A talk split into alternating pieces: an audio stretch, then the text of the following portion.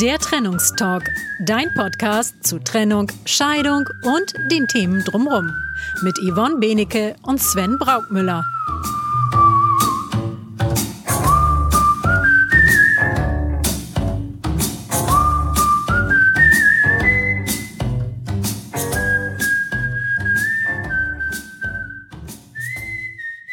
Hallo, herzlich willkommen zum Trennungstalk, deinem Podcast, der sich mit Trennung, Scheidung und allen Themen drumherum auseinandersetzt, damit es für dich wieder ein Stück leichter wird, dein Leben zu gestalten und in Freiheit und Frieden zu leben.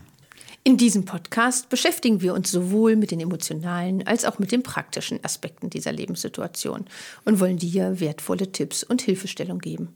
Egal, ob du gerade deine Trennung planst oder erlebst, ob du dich in den frühen Phasen einer Scheidung befindest oder schon geschieden bist. Wir geben dir praktische Tipps und wir unterstützen dich. Heute wollen wir über Geld vom Jugendamt für die Kids getrennter Eltern sprechen, sprich über das Thema Unterhaltsvorschuss. Und dazu haben wir unseren ersten Gast hier in unseren Podcast eingeladen. Das ist Ute Bachem von der Stadt Lehrte. Sie ist Profi auf dem Gebiet, das habe ich jetzt schon mitbekommen im Vorgespräch, und erzählt uns alles, was wir und somit auch du zu diesem Thema wissen musst. Frau Bachem, herzlich willkommen. Wer sind Sie und was machen Sie? Ja, ich freue mich erstmal, dass ich hier sein kann. Vielen Dank für die Einladung. Ja, mein Name ist Ute Bachem. Ich bin seit zwei Jahren bei der Stadt Lehrte beschäftigt und ich arbeite insbesondere in der Unterhaltsvorschusskasse, in der Beratungsstelle der Stadt Lehrte und bin auch für die Prozessführung der Unterhaltsvorschusskasse zuständig. Ja, davor hm, habe ich über 25 Jahre als Rechtsanwältin gearbeitet in eigener Kanzlei und war da im Familienrecht unterwegs, also Fachanwältin für Familienrecht, Mediatorin und Beraterin in der Beratungsstelle. Ja, die Stadt Lehrte, ähm, die macht im Jugendamt ein bisschen was anders, habe ich verstanden in unserem Vorgespräch. Also ein bisschen anders als andere Gemeinden und äh, hat dort eine etwas andere Struktur. Ne? Mögen Sie uns ein bisschen was dazu erzählen? Ja, gerne. Also Aufgabe des Jugendamtes ist es bei Kindesunterhalt, Hilfesuchende zu beraten und zu unterstützen. Und seit Februar 2023 äh, hat die Stadt Lehrte eine Beratungsstelle eingerichtet, genau für diesen Zweck. Das heißt, dass alleinerziehende Elternteile und junge Vorjährige mit dem Ziel einer frühen Unterstützung beraten werden. Das heißt, es wird der andere Elternteil dazu gebeten, um also über Kindesunterhalt einvernehmlich zu verhandeln, dass der ja einvernehmlich geregelt wird. Das ist das Ziel dieser Beratungsstelle. Mhm. Jetzt haben wir uns ja vorbesprochen, Frau Bachem, und kamen relativ schnell überein, dass das Thema, über das wir heute sprechen, etwas, ja, etwas komplex und erklärungsbedürftig ist. Und weil es da immer mehrere Beteiligte gibt in so einem Verfahren und das Ganze damit schnell unübersichtlich wird, wollen wir heute einiges mit Hilfe einer fiktiven Familie erklären, haben wir gesagt. Ne? Das ist ganz wichtig, das zu sagen. Also Datenschutz ist ein Riesenthema, auch in Ihrer Behörde habe ich gelernt. Und äh, deshalb sprechen wir heute über Silke und Christian. Silke und Christian sind seit Jahren verheiratet und haben eine gemeinsame Tochter. Das ist Lena, die sechs Jahre alt ist. Und Silke zieht jetzt aus zu ihrem neuen Partner und zahlt zunächst keinen Unterhalt für Lena. Und Christian kommt zum Jugendamt und äh, ja, ist ein bisschen hilflos. Und da wäre jetzt die Frage, was haben Sie denn für Christian im Angebot? Was können Sie für ihn so tun? Ja, also wenn Christian äh, sich bei uns meldet, dann würde ich ihm erstmal einen Termin in der Beratungsstelle geben. Das heißt, also es würde dann mit Christian ein erstes Beratungsgespräch stattfinden, wo Christian erstmal über seine Situation erzählt, wo ich den Sachverhalt einordnen kann und äh, wo er dann letztlich sagt, okay, diese zahlt keinen Unterhalt für Lena. Und äh, ich würde Ihnen dann erstmal so im ersten Gespräch empfehlen, dass er einen Antrag vorsorglich auf Unterhaltsvorschuss stellt. Und nach dem ersten äh, Gespräch würde ich auch mit ihm abstimmen, dass Silke angeschrieben wird. Und äh, das würde ich dann nach dem Gespräch auch tun. Das heißt, also es erfolgt ein Anschreiben an Silke, dass äh, Christian bei uns vorgesprochen hat, dass äh, er sich wünscht, dass der Unterhalt geklärt wird. Silke wird aufgeklärt, dass sie für Lena Mindestunterhalt zahlen muss und äh, dass es jetzt darum geht, in der Beratungsstelle einvernehmlich eine Regelung über den Unterhalt zu finden. Sie wird also zum Gespräch eingeladen. Dann findet, äh, wenn Silke sich meldet und sagt, ja, ich bin dazu bereit und ich gebe auch Auskunft über meine Einkünfte, ich würde dann den Unterhalt berechnen und äh, würde beide zu einem zweiten Gespräch einladen und würde dann mit ihnen den Unterhalt verhandeln, also als Moderation. Mhm. Das heißt, Silke könnte dann Einwendungen erheben, könnte sagen, ja, ich habe Abzugsposition. Also es wird zusammen gesprochen und äh, im besten Fall findet man eine Einigung über den Kindesunterhalt nach der Düsseldorfer Tabelle. Ich glaube, mhm. äh, Sie haben darüber schon in einem äh, Podcast gesprochen. Genau, wir haben äh, vor zwei Wochen eine Folge ge ähm, gesendet, wo wir über die ganzen Grundlagen zum äh, Unterhaltsrecht, zum Kindesunterhalt gesprochen haben und wo uns die Begriffe schon äh, begegnet sind. Genau. Sehr gut, also würde ich da nicht in die Tiefe jetzt einsteigen. Das heißt, wenn wir eine Regelung haben, äh, bietet das Jugendamt auch die Möglichkeit für Silke an, eine Unterhaltsurkunde zu erstellen, dass sie also einseitig erklärt, ich bin bereit für Lena einen bestimmten Unterhalt zu zahlen.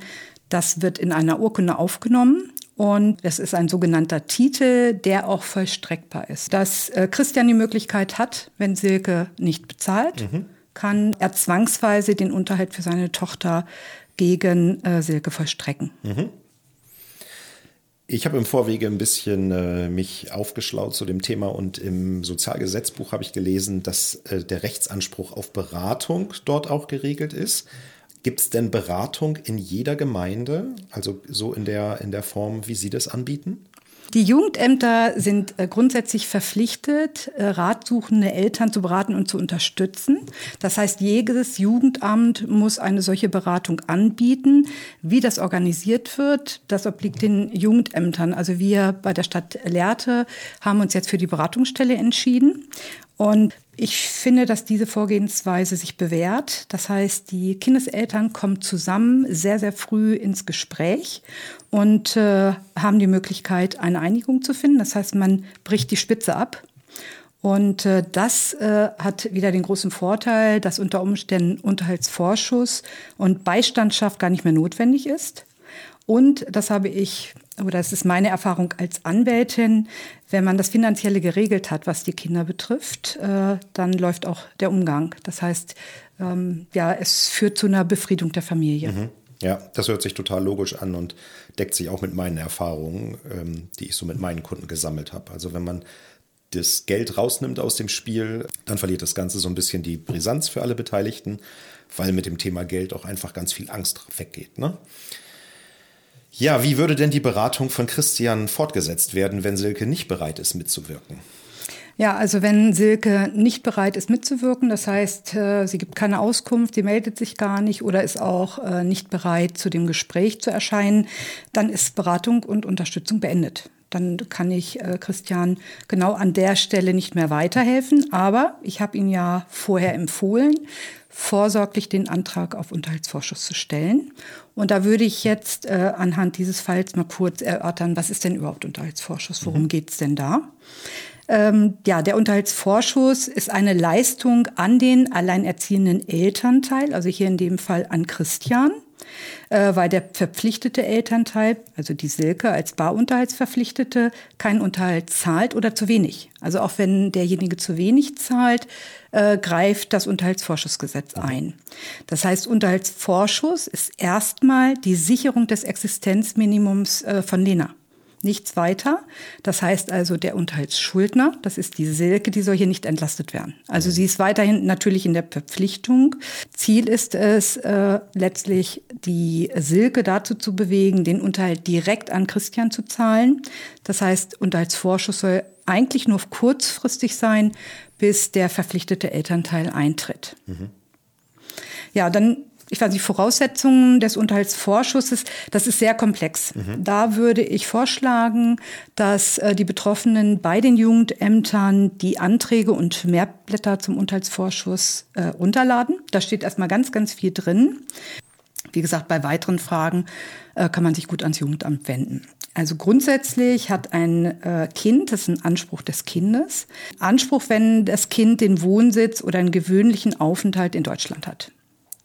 Dann ist es so, dass der Elternteil äh, bei dem das Kind lebt, der muss alleinerziehend sein. Mhm. Ja, was heißt alleinerziehend? Ne? Also alleinerziehend ist, wenn der Elternteil verwitwet ist, geschieden oder auch dauernd getrennt lebend. Äh, das heißt also im Rückschluss, wenn Christian wieder heiraten würde, dann hätte er keinen Anspruch oder das Kind keinen Anspruch auf Unterhaltsvorschuss. Mhm. Also eine andere Frau oder auch, wie gesagt, wenn er die Silke wieder heiratet, dann wäre Unterhaltsvorschuss nicht mehr gegeben. Das kein Anspruch mehr. Das gilt aber erst, wenn, die, wenn der Vater wieder heiraten würde, der Christian, und nicht, wenn er mit einer anderen Partnerin zusammenlebt. Ganz genau. Hm. Äh, weitere Voraussetzung ist natürlich, dass der andere Elternteil, also der Verpflichtete, die Silke, ja, unvollständig Unterhalt zahlt. Entweder gar nicht oder zu wenig. Dann ist äh, grundsätzlich dieser Unterhaltsvorschussanspruch ist für Kinder von 0 bis 17 Jahre. Das war immer anders. Also früher war es so, dass man nur 72 Monate maximal für ein Kind Unterhaltsvorschuss bekommen konnte, also maximal bis zum 12. Lebensjahr. Das hat, wurde geändert zugunsten der Kinder und äh, ab zwölf Jahre kommen noch weitere Voraussetzungen dazu. Aber auch da würde ich jetzt nicht äh, ins Detail gehen wollen und würde da auf die Jugendämter verweisen, wenn Rückfragen bestehen. Mhm. Gut, also zunächst mal die ganzen Infos die es von der Stadt Lehrte gibt, die verlinken wir auf jeden Fall in den Show Notes. Ähm, dazu darf man dann, glaube ich, sagen, dass es halt von Gemeinde zu Gemeinde oder Landkreis zu Landkreis unterschiedlich geregelt ist und Informationen wird man vermutlich auf den meisten Internetseiten finden, ähm, dann eben von dem entsprechenden Landkreis, der zuständig ist. Ich habe hier den Eindruck gewonnen, dass Ihr Landkreis weit vorne ist und auch wirklich interessiert ist, den Eltern zu helfen und da jede Menge Infos eben auch online bereitgestellt wurden die man ja manchmal bei Jugendämtern vergeblich sucht, ist so mein Eindruck. Das ist wirklich schön zu sehen, also auch wie sich ihre, ihr Jugendamt da eben auf die, auf die Eltern einstellt und ähm, ja, wirklich da auch was macht. Also ich finde es ganz toll, was da, was da passiert. Wie hoch ist denn die Zahlung von Unterhaltsvorschuss, Frau Bachen? Kann man das sagen? Äh, ja, auf jeden Fall. Also da, ich würde da noch mal ins Grundsätzliche reingehen mhm. wollen. Äh, der Kindesunterhalt wird ja ermittelt äh, anhand des Einkommens der, des Barunterhaltsverpflichteten äh, auf der Grundlage der Düsseldorfer Tabelle. Und äh, der Unterhaltsvorschuss ist 100 Prozent des Mindestunterhaltes und zwar abzüglich des vollen Kindergeldes, mhm. weil sowohl Unterhaltsvorschuss als auch Kindergeld ist Sozialleistung, sodass also hier der voll, das volle Kindergeld abgezogen wird. Die Leistungen haben sich verändert, jetzt im Januar 2024. Und zwar für ein Kind von 0 bis 5 Jahren wird Unterhaltsvorschuss in Höhe von 230 Euro monatlich gezahlt. Für ein Kind von 6 Jahren bis 11 Jahre 301 Euro. Und für ein Kind von 12 bis 17 Jahre 395 Euro. Wenn das Kind eigene Einkünfte hat, Sprich, wenn das Kind in Ausbildung ist und eine Ausbildungsvergütung bekommt, ist es so, dass das Existenzminimum des Kindes durch das eigene Einkommen dann äh, gedeckt wird. Also das ist zu berücksichtigen. Oder auch wenn ein Kind Halbwaisenrente bekommt. Das heißt, äh, der Unterhaltsvorschuss verringert sich dann dadurch. Mhm. Also ich merke schon, die Fälle sind sehr unterschiedlich, die es da so geben kann. Und mein Learning der letzten Monate war immer dann, wenn es ganz viele unterschiedliche äh, Fälle gibt, dann sind auch immer jede Menge Unterlagen irgendwo vorzulegen und einzureichen, aus denen sich das dann eben alles ergibt und mit denen man dann das alles nachweist. Hm, welche Unterlagen müssen denn äh, dem Antrag auf Unterhaltsvorschuss beigefügt werden? Kann man das auch so pauschal sagen? Ja, auf jeden Fall. Also was ganz wichtig ist, ist erstmal die Geburtsurkunde des Kindes. Daran kann man ersehen, äh, wer äh, Eltern des Kindes ist und äh, gegebenenfalls, wenn es sich um ein ausländisches Kind handelt, auch ein Aufenthaltstitel.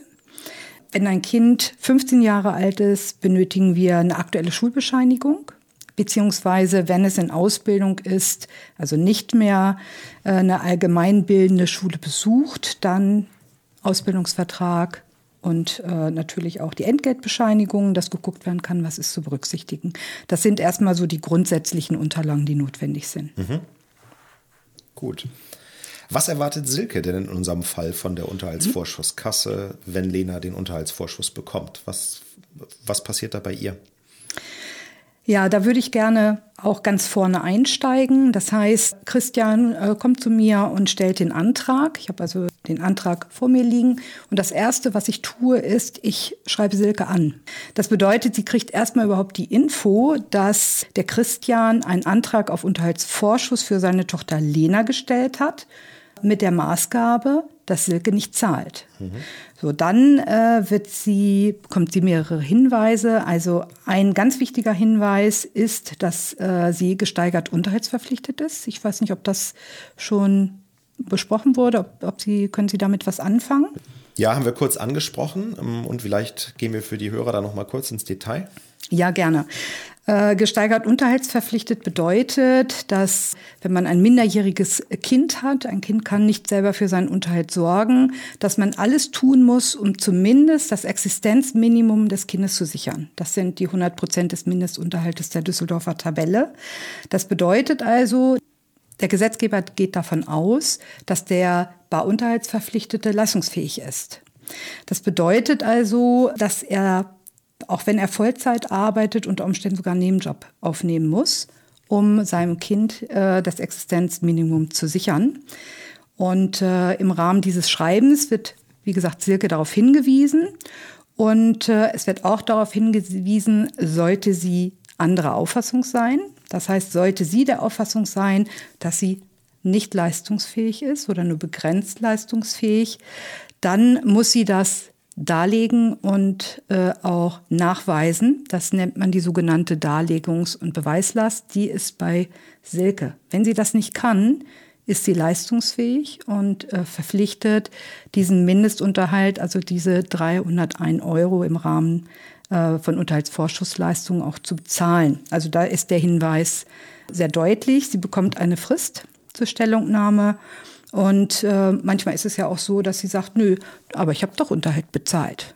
So, dann gucken wir uns das an. Mhm. Wenn sie Unterhalt bezahlt und auch regelmäßig, würde ich zum Beispiel ähm, dann mit Christian sprechen und sagen, wenn diese Unterhaltszahlungen erfolgt sind, dann kann er den Antrag äh, zurücknehmen, weil Ziel ist es ja, dass der Unterhalt von Silke bezahlt wird. Mhm. Das ist ja dann so ein bisschen so eine Art Kreditmöglichkeit für Silke. Ne? Das ähm, ist ja durchaus was Positives in so einer Situation. Empfehlen Sie dann Silke, um da einfach den Druck auch rauszunehmen aus ihrer Situation, mutig zu sein und aufs Jugendamt zuzugehen? Oder was wäre da die Empfehlung?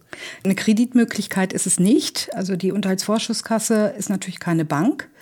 Äh, das bedeutet, Silke ist natürlich verpflichtet, den Unterhalt zu zahlen. Ich würde aber nachher noch mal die Möglichkeiten erörtern, wenn es Schwierigkeiten äh, gibt, dass natürlich das Jugendamt auch versucht, Lösungen zu finden. Mhm. Wenn wir die Anhörung hatten, also Silke dieses äh, Schreiben bekommen hat, dann müssen wir natürlich als Unterhaltsvorschusskasse noch eine sogenannte Rechtswahrungsanzeige verschicken. Das hört sich ganz gruselig an, aber das bedeutet einfach nur, dass wir sagen, äh, liebe Silke, wir zahlen jetzt für die Lena ab dem Monat XY den Unterhaltsvorschuss. Äh, Lena ist hier ja sechs Jahre alt, also in der zweiten Altersstufe. Das heißt, sie bekommt monatlich 301 Euro im Voraus von der Unterhaltsvorschusskasse gezahlt. Und hier ist nochmal ein ganz wichtiges Detail. In dem Moment, wo die Unterhaltsvorschusskasse zahlt, geht quasi der Unterhaltsanspruch des Kindes, also von Lena, auf die Unterhaltsvorschusskasse über. Das ist ein Forderungsübergang per Gesetz. Das heißt, die Unterhaltsvorschusskasse ist jetzt Inhaber dieser Forderung in Höhe des gezahlten Unterhaltsvorschusses. Mhm. Es mhm. hört sich ein bisschen kompliziert an, besagt aber einfach nur, dass äh, die Unterhaltsvorschusskasse jetzt aus eigenem Recht von Silke diese Zahlung einfordert. Mhm. Und deswegen nochmal dazu Kreditmöglichkeit. Wenn Rückstände auflaufen, sollte man sich auf jeden Fall melden, um unter Umständen eine Ratenzahlungsvereinbarung mhm. hinzubekommen, weil man nicht zahlungsfähig ist oder äh, Schwierigkeiten hat. Mhm. Also die, dieses Gespräch würde ich auf jeden Fall führen wollen. Ja. Also sind da auf jeden Fall gesprächsbereit ähm, und, und versuchen da eben ja den Menschen auch das irgendwo äh, zu ermöglichen, dass sie da eine vernünftige Regelung treffen können. Ne? Ja, es geht ja um eine gute Elternschaft. Mhm. Also auch dafür ist das Jugendamt ja, sage ich mal, zuständig, das äh, zu fördern. Und äh, wenn die Eltern, sage ich mal, gut miteinander klarkommen, geht es dem Kind auch gut. Mhm. Ja. Jetzt hört man immer wieder, dass ähm, nicht nur Jugendämter, sondern alle Behörden ja, ja überlastet sind und dass überall Personal fehlt. Können Sie sagen, wie lange es dauert ab Antragstellung, bis da Geld kommt? Ja, also es ist ja grundsätzlich so, wenn ein solcher Antrag vorliegt, dann dauert es in der Bearbeitungszeit eine halbe Stunde. Das heißt, das Unterhaltsvorschussgesetz ist ein sehr freundliches Gesetz. Äh, das bedeutet also, dass schnellstmöglich diese Anträge auch äh, bearbeitet werden sollen, weil ja das Kind sein Existenzminimum benötigt. Ja, ein Problem ist natürlich, wenn die Jugendämter stark belastet sind, ein hohes Aufkommen, dann muss man vielleicht ein bisschen Geduld haben. Mhm. Gut. Was muss Christian denn beachten, wenn er jetzt die Unterhaltsvorschussleistungen für Lena bekommt? Gibt es da für ihn irgendwelche Pflichten oder sowas, die er einhalten muss? Ja, also in jedem Fall. Wir haben ja oben besprochen, welche Voraussetzungen für den Anspruch bestehen. Das heißt, bei Christian kann ja einiges passieren mhm. oder auch bei Lena, was äh, dazu führt, dass der Anspruch entfällt. Das heißt, äh, Christian hat eine Mitwirkungspflicht. Er muss also solche Umstände sofort unverzüglich anzeigen. Zum Beispiel, wenn Lena sagt, auch nicht, ich möchte zur Mama ziehen, dann äh, ist er nicht mehr derjenige, der alleinerziehend ist. Das heißt also, das muss er mitteilen, dann muss eingestellt werden. Oder wenn Lena ein eigenes Einkommen hat, dann geht es um die Berücksichtigung dieses Einkommens, das heißt die Höhe des Unterhaltsvorschussanspruches oder Christian heiratet. Das bedeutet, diese Umstände sind sofort mitzuteilen, ergeben sich aber auch sehr gut aus dem Merkblatt.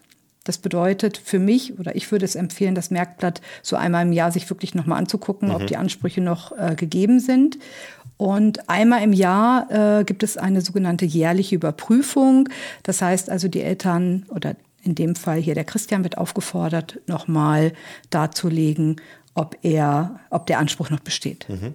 Das passiert einmal im Jahr. Äh, diese Mitwirkungspflicht, wenn man die fahrlässig oder vorsätzlich verletzt, äh, das kann sogar mit einem Bußgeld geahndet werden. Und natürlich zu viel gezahlter Unterhaltsvorschuss wird zurückgefordert. Mhm. Den muss man zurückzahlen. Mhm. Das kann auch schmerzlich sein, wenn man es schon ausgegeben hat. Ja. Frau Bacher, nun arbeiten Sie ja bei der Stadt Lehrte und äh, damit in Niedersachsen. Und ich als Föderalismus-Skeptiker frage mich sofort, gibt es Unterhaltsvorschuss grundsätzlich dann auch in Regensburg und in Kiel und in Ribnitz-Dammgarten, also bundesweit? Oder ist das nur in Niedersachsen der Fall? Nein, also Unterhaltsvorschuss gibt es natürlich bundesweit. Mhm. Das heißt, wenn äh, man alleinerziehend ist, dann sollte man bei den Jugendämtern schlicht und ergreifend auch nochmal nachfragen, ob hier ein Anspruch besteht. Mhm. Also es lohnt sich auf jeden Fall, wenn man in der Situation ist, da auf das eigene Jugendamt am, am Wohnsitz äh, zuzugehen. Ne? Auf jeden Fall. Ja. Gut, so jetzt ähm, sind Christian und Silke ja wieder irgendwo gesprächsbereit miteinander und einigen sich vielleicht sogar auf ein Wechselmodell. Sowas könnte es ja geben. Ähm, was das ist, lieber Hörer, das kannst du in unserer Folge zum Umgangsrecht nachhören. Die Folge verlinken wir in den Show Notes. Und äh, Frau Bachen, was passiert dann, wenn es so eine Einigung der Eltern auf ein Wechselmodell beispielsweise gibt? Ja, also ein Wechselmodell bedeutet ja in der Regel so eine Betreuung 50-50. Das heißt also, es stellt sich ja dann die Frage, ist Christian noch alleinerziehend? Und die wird dann verneint. Er ist nicht mehr alleinerziehend, weil beide Eltern sich die Betreuung des Kindes äh, teilen. Ziel des Unterhaltsvorschusses ist es ja tatsächlich diese Doppelbelastung eines Elternteiles, der alleinerziehend ist, zu, ja, abzufedern. Äh, es gibt interessanterweise ein ganz aktuelles äh, Urteil des Bundesverwaltungsgerichtes vom 12.12.2023. Äh, da hat das Bundesverwaltungsgericht festgestellt, wenn ein Elternteil oder anders gesagt, ein Elternteil ist alleinerziehend, wenn der Betreuungsanteil des anderen unter 40 Prozent liegt. Mhm. Das heißt, in dem Moment, wo ein anderer Elternteil 40 Prozent betreut, äh, liegt kein Alleinerziehend mehr vor. Das heißt, der Anspruch ist nicht mehr gegeben. Mhm. Gut, das Urteil verlinken wir dann vielleicht auch mal unter der Folge. Kann ja für den einen oder anderen interessant sein. Jetzt haben Sie vorhin noch ein anderes Wort verwendet, als Sie über die Möglichkeiten gesprochen haben, mit denen Sie Ihre ja, Kunden ähm, unterstützen können, und zwar den Begriff Beistandschaft. Können Sie uns kurz erklären, was sich dahinter verbirgt? Ähm, ist das was, was für Christian interessant sein kann, eine Beistandschaft einzurichten? Ähm, was ist das? Wie funktioniert das? Ja, also auf jeden Fall. Das muss zumindest geklärt werden. Und zwar ähm, die Beistandschaft wird von Christian dann als alleinerziehender Elternteil beauftragt äh, mit der Ermittlung und Durchsetzung des Unterhaltsanspruchs von Lena. Also der Beistand ist wie ein Anwalt dann tätig. Äh, der Beistand ist dann Vertreter des Kindes und äh, also insbesondere auch im gerichtlichen Verfahren.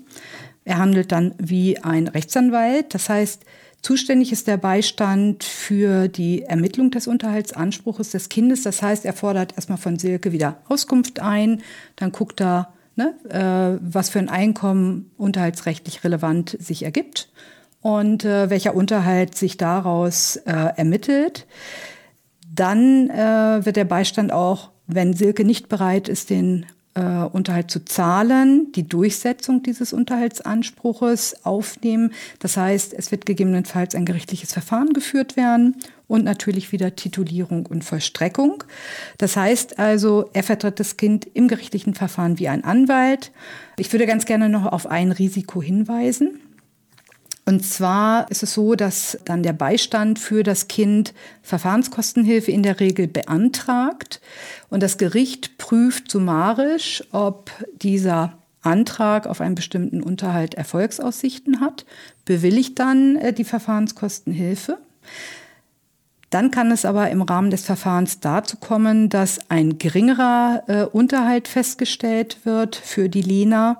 Und das würde dann bedeuten, dass Lena äh, dann die Kostenlast auch entsprechend ihres Verlierens tragen muss. Also das ist das Risiko, was also auch hier bei der Beistandschaft gegeben ist. Mhm. Der Unterschied zum Anwalt ist hier, dass der Beistand kostenlos für das Kind arbeitet. Mhm. Ja, das ist natürlich dann äh, wichtig, wenn beengte Verhältnisse auch da sind.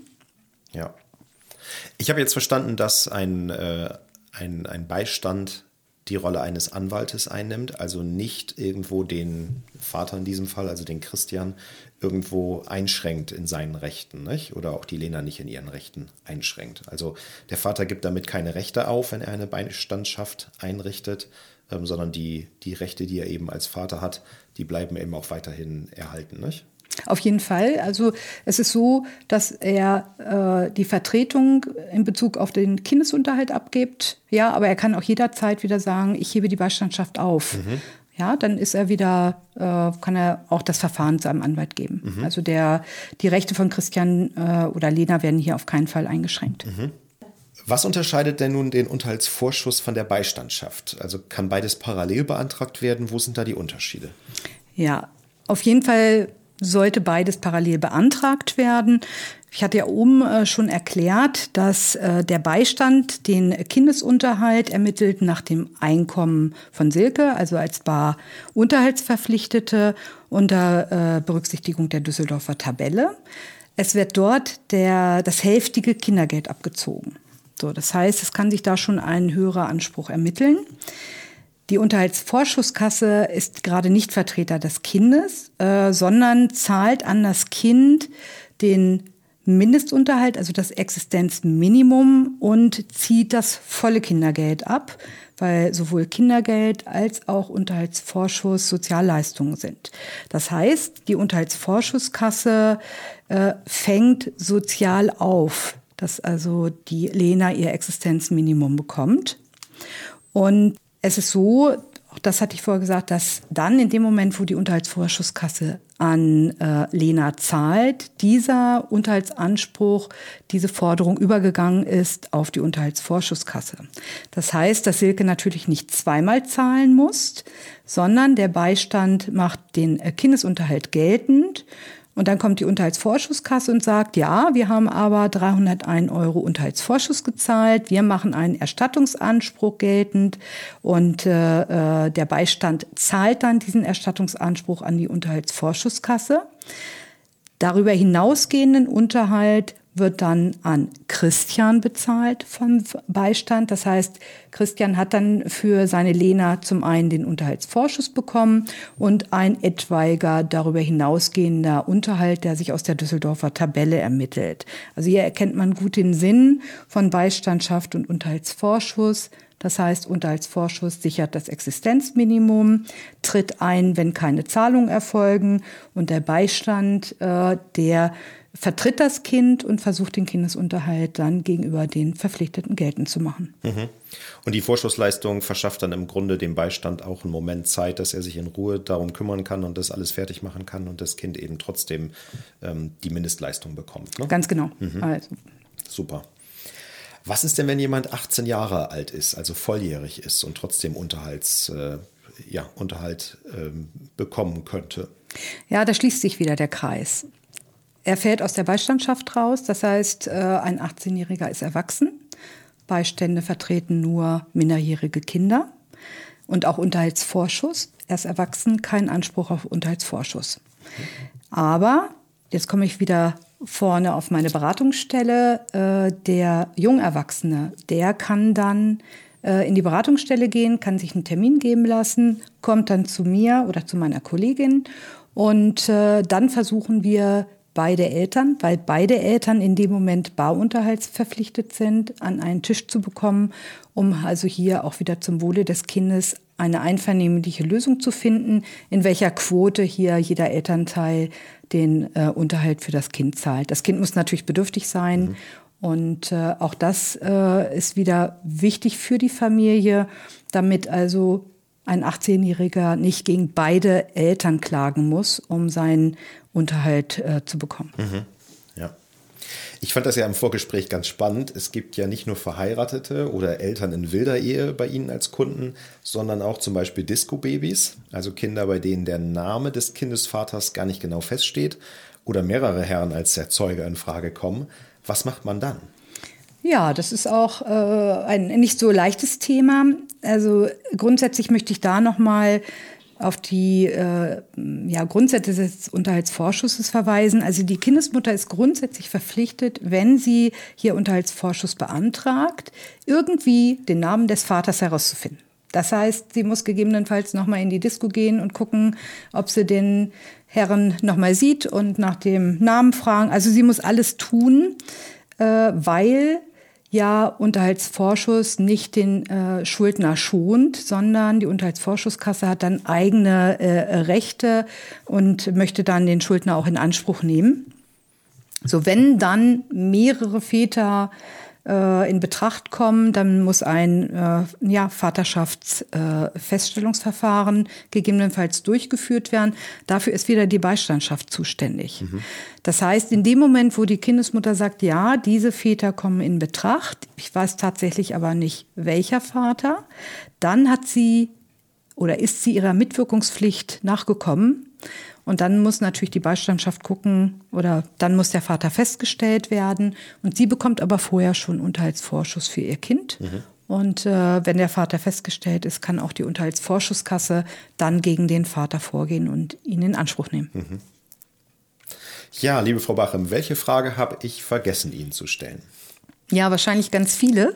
Da verweise ich auf die Jugendämter, die gerne weiterhelfen, anrufen und die Fragen stellen. Ja, und wie gesagt, bei uns äh, in der Stadt Lehrte gibt es ja die Beratungsstelle. Mhm. Zu äh, guter Letzt äh, möchte ich mich noch ganz herzlich bei meinen Kollegen bedanken. Die haben mich also wunderbar äh, in der Vorbereitung des Interviews unterstützt mit vollen Kräften. Vielen Dank dafür. Was ich heute gelernt habe, ist in jedem Fall, dass man das Jugendamt als Partner ansehen kann, insbesondere als Partner des Kindes dass es dann Beratungsangebot gibt, was man annehmen kann, um die Elternschaft eben nicht zu belasten und an Finanzen scheitern äh, zu lassen, dass man damit Konflikte rausnehmen kann und ja, Kinder aus dem Schussfeld nehmen kann. Da sagen wir ganz herzlichen Dank an Sie, äh, liebe Frau Bachem und Ihre Kolleginnen und Kollegen für die tollen Informationen, Ihr Kommen und Ihre Zeit und äh, weitere Unterlagen zu dem Thema, Merkblätter, Infos der Stadt Lehrte und so weiter verlinken wir in den Shownotes. Vielen Dank, es hat Spaß gemacht. Ja, und wir bedanken uns nicht nur bei unserem Gast Ute Bachem, sondern auch bei dir fürs Zuhören und für deine Zeit. Und wir freuen uns auf deine E-Mails mit Fragen, Wünschen, Anregungen an info.trennungstalk.de. Teile gerne unseren Podcast mit anderen Interessierten, damit wir noch mehr Hörer mit den wichtigen Infos erreichen. Und wir hören uns wieder in zwei Wochen. Bis dahin, alles Gute. Das war der Trennungstalk, dein Podcast zu Trennung, Scheidung und den Themen drumherum. Mit Yvonne Benecke und Sven Brautmüller. Alle weiteren Infos findest du auf trennungstalk.de.